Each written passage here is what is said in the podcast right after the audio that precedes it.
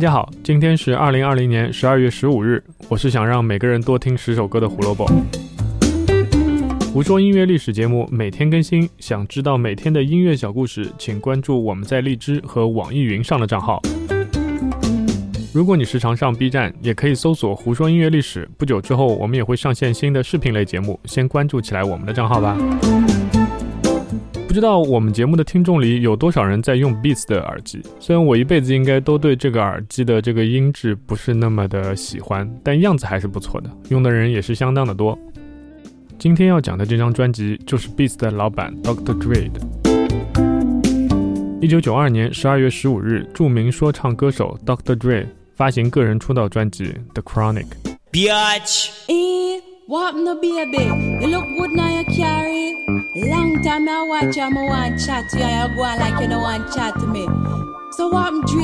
Tell me what the fuck I go now. 在说到这张专辑之前，我们要稍微提一下它的制作厂牌，位于洛杉矶的 Death Row 唱片，因为这家唱片也有 Dr. Dre 的一份。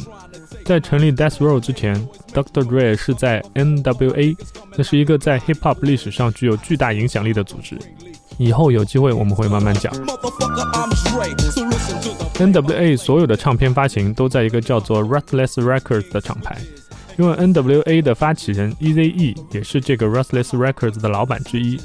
之后 N.W.A 的成员发现 Ruthless Records 是一家黑店，E.Z.E 和另外一个老板 Jerry Heller 都被证实在财务上动了手脚。于是，其他成员全部离开，并推举成员兼制作人的 Dr. Dre 成立一个新的唱片公司，这就是 Death Row。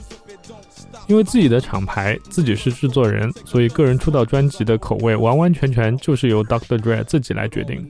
所以世界上出现了一种新的音乐类型，叫做 G Funk。G Funk 的全称是 Gangsta Funk。相比1990年初主流比较受欢迎的 Beastie Boys 那种比较热闹的 Hip Hop。G Funk 的节奏其实没有那么明快，采样和花哨的音效也比较少。Dr. Dre 一首歌里面基本上只有几个采样，甚至只有一个采样。那它和 Public Enemy 之类的音乐相比呢？G Funk 的歌词内容就和名字里那个单词 Gangsta 说的一样，它并不会去描述政治或者是权力上的斗争，而聚焦在街头、帮派还有暴力上。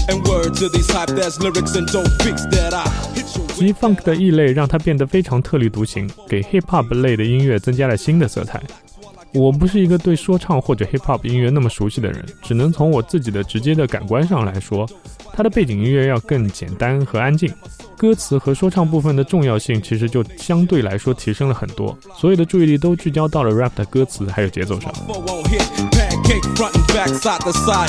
Snoopy Dogg 被认为是 G Funk 做的最好的 rapper 之一，而这张 The Chronic 就是 Snoopy Dogg 的登场的舞台。当时才二十一岁的 Snoopy Dogg 就是一个名不见经传的小子，启用他在自己的出道专辑里发声，可以说 Dr. Dre 真的是具备了独到的眼光。除了 Snoopy Dogg 以外，一九九八年签下 Eminem 也是非常漂亮的一笔。今天我们要推荐的歌曲来自于这张专辑的 Let Me Ride。这也是一九九四年第三十六届格莱美最佳说唱单曲。截止二零零五年，专辑在美国卖出五百七十万张，最高排名在 Billboard 两百的专辑榜上排到第三名，而且他在前十的位置上待了整整八个月。业界对于这个重磅炸弹的评价也是非常的高。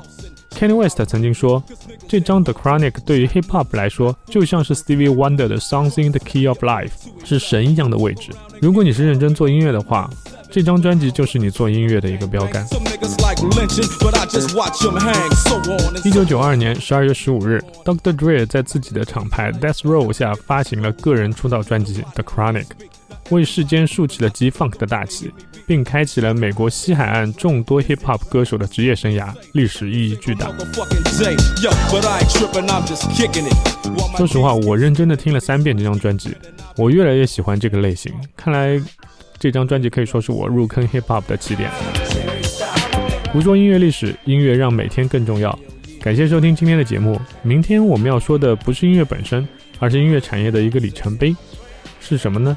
明天来听了就知道了。拜拜。